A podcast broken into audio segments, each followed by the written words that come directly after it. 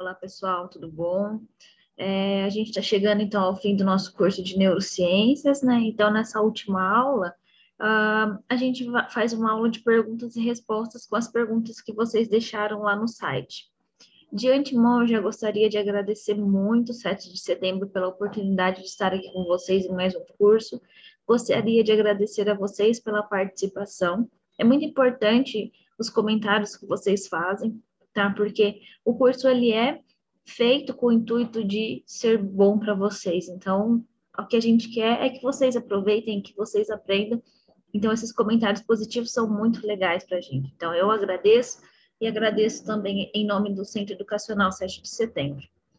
Bom, é, o curioso é que vocês não deixaram perguntas lá no site, certo? Então, eu fiquei bem feliz, porque isso quer dizer que vocês entenderam tudo das aulas, e isso é muito bom. Mas, pra, então, para a gente reforçar alguns pontos importantes, eu fiz um resumo de todos os tópicos que a gente abordou no nosso curso de neurociência, certo? Então, na aula de memória, nós vimos que existem alguns tipos de memória, certo? Nós temos a memória sensorial, que acontece em questão de milésimos de segundo, a memória de curto prazo, que fica ativa enquanto a gente está executando uma tarefa, então é aquela memória que nos ajuda a começar a escrever um texto e conseguir acabar. Então, o nosso cérebro fica ativo, a nossa memória funciona para que a gente consiga executar uma tarefa, e depois disso, essa memória desaparece. E nós temos, então, a memória de longo prazo, certo? E a memória de longo prazo, ela é dividida em consciente, que é a memória declarativa, que tem relação com fatos e eventos. E essa memória declarativa ainda é dividida em episódica, que é a memória relacionada a eventos e experiências, e semântica, que é a memória que está relacionada com fatos e acontecimentos, conceitos, perdão. E nós temos também a memória inconsciente, que é a não declarativa ou procedural, que é a memória que está relacionada com a nossa capacidade de executar tarefas e de habilidades que a gente adquire ao longo da vida, certo? Então, essa memória, a gente não precisa ficar pensando como executar uma tarefa, a gente simplesmente executa porque todo o processamento da memória para que a gente tenha a capacidade de executar a tarefa já está armazenada é, na nossa memória, certo? Bom, então, novamente, a memória declarativa, que é dividida em semântica. As áreas importantes para o processamento desse tipo de memória são as áreas de associação corticais, a memória episódica, ela tem uma relação mais direta com o lobo temporal medial e também com o neocórtex. E nós temos do outro lado a nossa memória não declarativa ou inconsciente. E a memória não declarativa estão incluídas a memória de procedimento, tá? que tem relação com habilidades e hábitos, e é regulada principalmente pelo corpo do estriado, nós temos também o condicionamento clássico, que ele pode é, ser controlado pelo cerebelo, quando se trata da musculatura esquelética, e pela amígdala, quando a gente se trata de respostas emocionais. Certo? Então, quando a gente falou de memória, nós vimos que algumas áreas encefálicas são importantes para a regulação e para a formação de memória. Então, dentre essas áreas, nós temos o córtex, que está relacionado principalmente com as memórias de longa duração, certo? É, e também com, é, perdão, e essas memórias, então, elas são consolidadas, uma vez consolidadas essas memórias, ficam, então, armazenadas no córtex, ou tem a participação ativa do córtex na recuperação dessas memórias.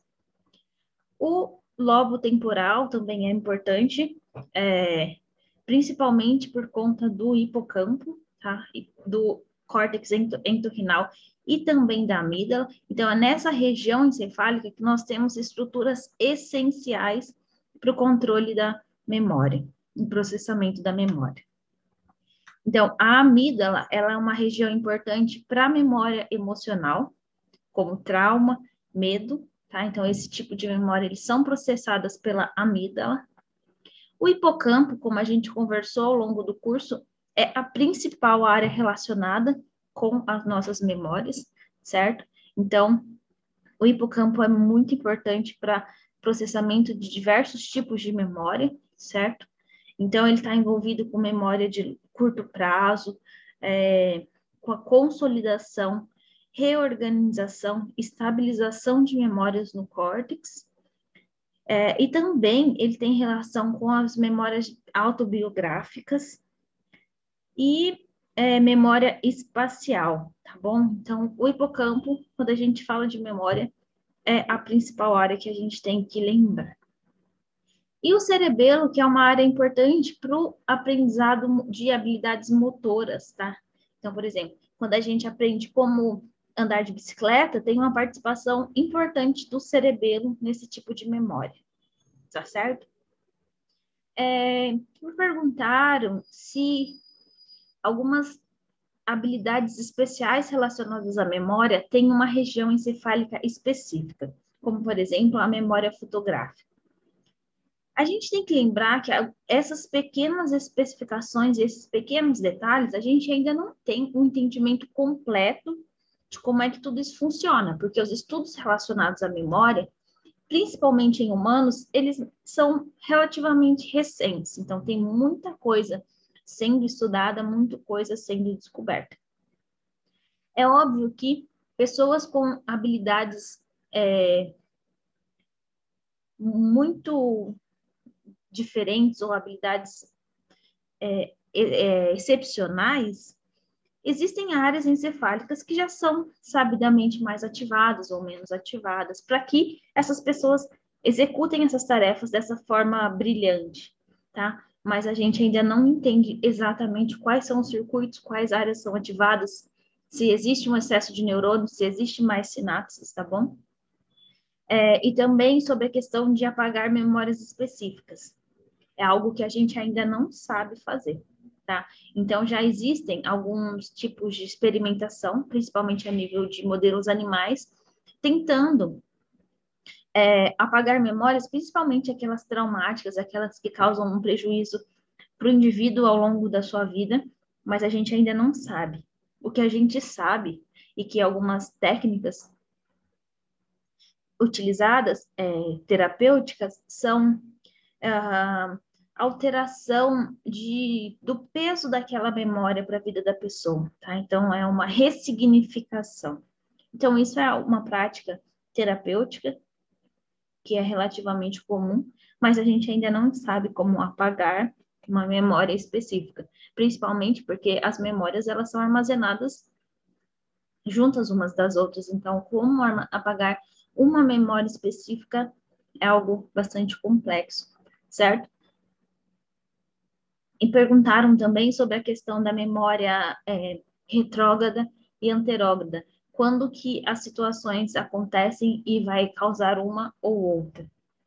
Também é uma coisa que eu, a gente não consegue prever, principalmente em questões de trauma, em questões é, de doenças, certo? Então, depende do momento que acontece, da forma que a, como ela acontece, se ela é uma, uma, uma condição progressiva ou não.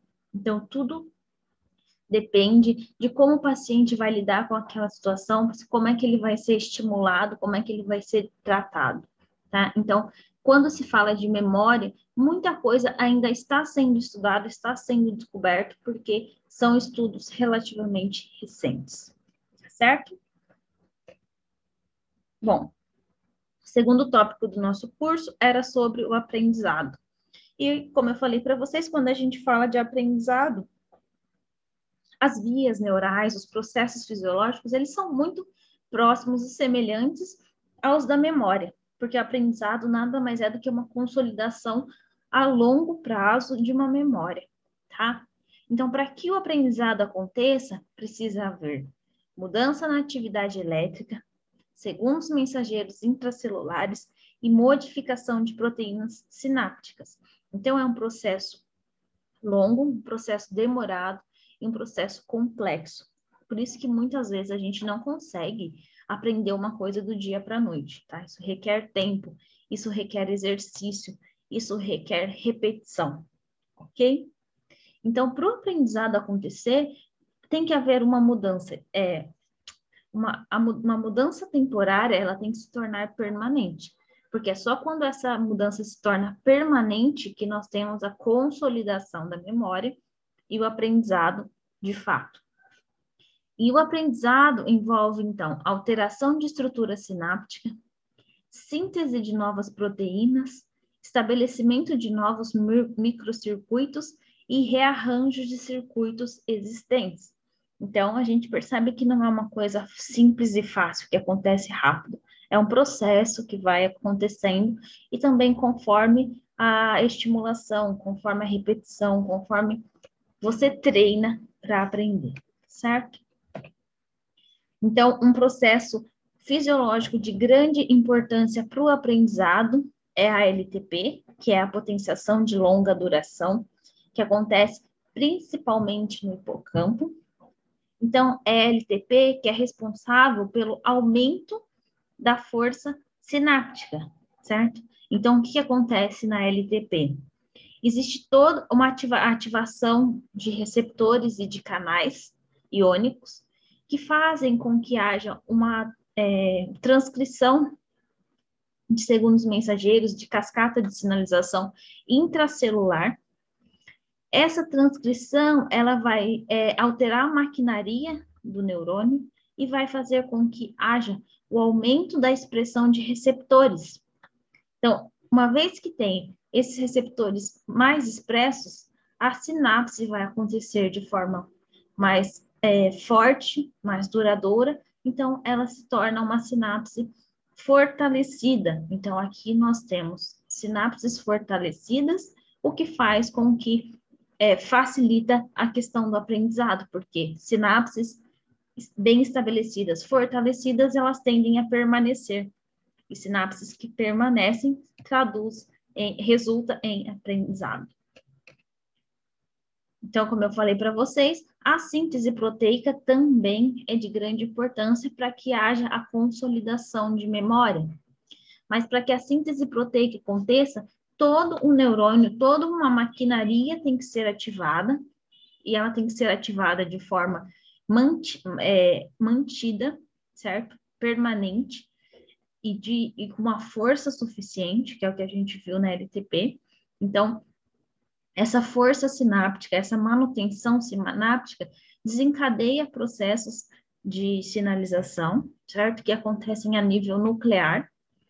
Essas, essas ativações de, de mensageiros levam a expressão gênica alterada, e uma vez que a gente tem uma expressão gênica alterada, então uma expressão gênica que favorece a síntese de proteína. Então, a síntese proteica vai estimular o crescimento sináptico. Então, o nosso neurônio, ele vai ficar é, mais conectado. E esse neurônio mais conectado, ele favorece, então, a questão do aprendizado. E, por fim, depois de todos esses processos acontecendo, nós temos no aprendizado mudanças estruturais encefálicas, certo? E essas mudanças, elas dependem, então, de, do que a gente já viu. Elas dependem da força da sinapse, elas dependem da síntese proteica para que elas possam acontecer, tá certo? Então, o que, que acontece quando um, os neurônios são expostos a experiências novas, ao aprendizado? Novas sinapses são formadas, certo? E é, quando a gente continua sendo treinado, continua é, é, expostos a essa experiência por um tempo prolongado, a gente desfaz sinapses antigas que não são mais necessárias ou que não trazem é, benefícios ou que não fazem diferença naquele processo, enquanto que a gente reforça aquelas novas sinapses que se formaram, certo? Mas se nesse processo de aprendizado essa nova experiência ela é removida do nosso cotidiano, uma coisa muito importante e interessante é que essa nova, nova sinapse ela não vai desaparecer. ela vai se enfraquecer. E o que vai acontecer depois desse ponto depende do que vem depois. Por quê? Aquele indivíduo que ele volta a experimentar é, aquele aprendizado, aquela tarefa, ele, essa nova sinapse ela é reforçada novamente. Então, por isso que muitas coisas que a gente já aprendeu ao longo da vida, mesmo que a gente deixe ela de lado um tempo, é muito mais fácil a gente retomar aquele conhecimento após um tempo, porque essa sinapse ela já existia, mas ela foi enfraquecida, do que você começar algo do zero, certo? Então, essa sinapse enfraquecida diz para gente que, uma vez que a gente retorne àquele aprendizado, àquela experiência, essa sinapse se fortalece e se comunica, então a gente tem mais facilidade na execução e no aprendizado daquela determinada tarefa, certo? E nós falamos também das emoções, certo? E quando a gente fala de emoção, a nível encefálico, a gente tem que lembrar do sistema límbico, tá? Então, o sistema límbico, que é essa estrutura que ela fica conectada tanto anatomicamente como funcionalmente, tá? Então, essa estrutura que está toda em roxinha, que ela é composta por diversas regiões encefálicas, e é o sistema, então, responsável pelo controle das emoções. E o sistema límbico, ele é composto por tanto por áreas corticais, como o córtex cingulado anterior, que é importante no processamento de emoções e que está reduzido em pacientes com depressão, o que ajuda a gente a entender por que, que o paciente com depressão tem alteração no processamento de informações. O córtex singular, é, o córtex insular anterior, que é uma região importante para empatia e para subjetividade, que é, é responsável pelo fato da gente ser capaz de sentir a emoção alheia, como, por exemplo, rir de uma comédia ou se emocionar com uma cena de filme. Tá? Então, é essa região que está envolvida nesse processamento e também pelo córtex é, pré-frontal órbito-frontal, que é responsável, então, pela adequação comportamental e pela resposta de medo. Então, a gente lembra que indivíduos com lesão nessa região do córtex pré-frontal órbito-frontal, eles perdem, perdem o filtro, tá? Então, eles passam a se comportar de forma inadequada, é, em situações inadequadas, tá? Por conta dessa região, que é importante nesse processo de adequação comportamental. E na resposta de medo, a gente lembra que é o córtex pré-frontal que diz para gente se aquela situação que é possivelmente ameaçadora, se de fato ela é uma ameaça ou se ela é só um alarme falso, certo? E temos também as áreas subcorticais, que são principalmente o hipotálamo, que é importante na expressão das emoções, porque o hipotálamo é uma região muito conectada então, ele faz conexão com o sistema nervoso periférico e faz com que a gente consiga sentir as emoções, como, por exemplo, aumento da frequência cardíaca, aumento da frequência respiratória, certo? E também do sistema endócrino, como liberação de determinados hormônios. A área septal, que ela faz parte do sistema de recompensa, que também tem relação com a sensação de prazer e de euforia também é uma área conectada com a periferia.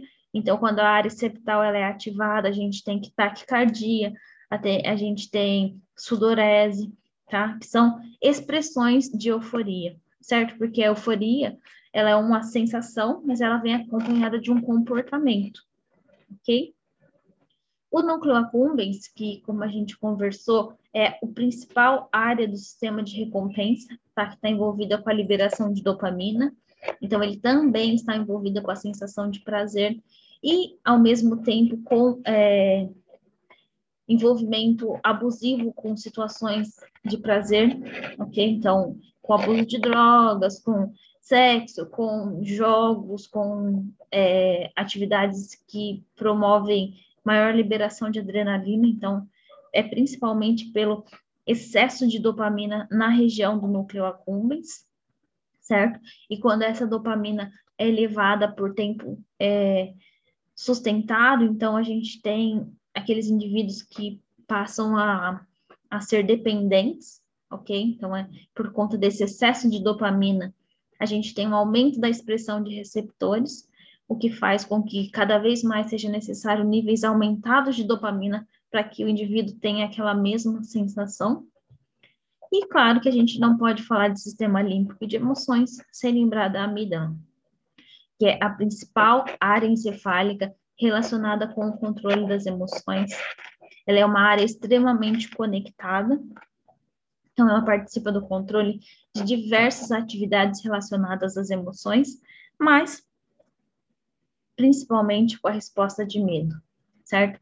Então, quando o nosso quando a gente vê uma situação de perigo ou quando a gente escuta uma situação de perigo, imediatamente a amígdala é ativada e então ela prepara nosso organismo para aquela situação de medo.